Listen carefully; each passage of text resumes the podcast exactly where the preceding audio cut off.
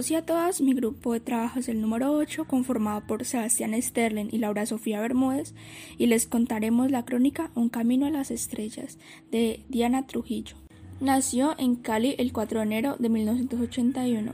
Ella lidera el grupo que está a cargo del brazo robótico del Rovers Perseverance en la NASA. La madre de Diana Trujillo estudiaba medicina cuando quedó embarazada y tuvo que dejar sus estudios para cuidar a su hija. Diana, cuando estudiaba su bachillerato en el colegio Cañaverales de Cali, con una fascinación por las matemáticas como los hombres enfocados en la ingeniería, ella nunca conectó con las otras niñas que preferían las artes. En la entrevista del espectador, Diana Trujillo dice que tenía una tutora de ballet cubana. El perfeccionismo de esa profesora fue tenaz.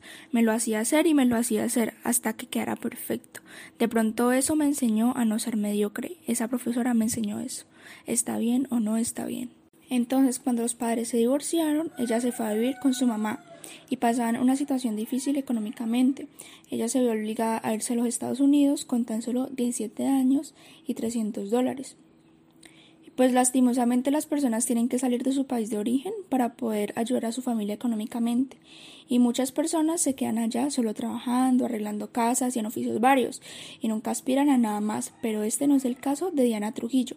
Ella durante tres años trabajó de ama de llaves mientras que pagaba el curso de inglés y ahorraba para la carrera. Las personas pues no creían que ella llegaría a ser astronauta en Estados Unidos, pues se burlaban de ella. Un día, en la Universidad de Florida, vi una revista que le llamó mucho la atención. Era sobre las mujeres que han sido astronautas y eso le ayudó a decidir, como cosa del destino, la carrera de ingeniería aeroespacial. Ella se animó a presentarse a la Academia de la NASA, donde fue la primera mujer migrante que hablaba español en ser admitida en el programa. Diana cuenta que se siente orgullosa de saber que ha puesto su granito de sal para contestar la pregunta de si estamos solos en el universo. Se graduó con una licenciatura en Ingeniería Aeroespacial de la Universidad de Maryland en 2007. En 2009 fue nombrada ingeniera de sistemas de telecomunicaciones para Curiosity Rover, siendo la responsable de las comunicaciones entre la nave espacial y los científicos en la Tierra.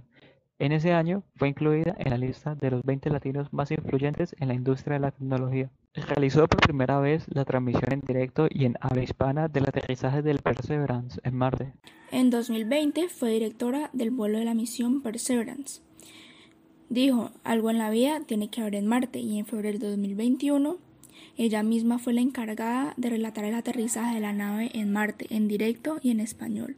Ella dice en un podcast de RCN que quiere que las mujeres y las niñas piensen que pueden hacer lo que quieran, así el papá les diga que no porque desde el corazón saben que lo pueden alcanzar. Y para finalizar, hay que recordar que no hay que tener límites para lo que una verdad quiere y no poner excusas. Si una mujer caleña pudo liderar un proyecto tan importante para el mundo como es el Perseverance, cualquier persona latinoamericana lo podría lograr.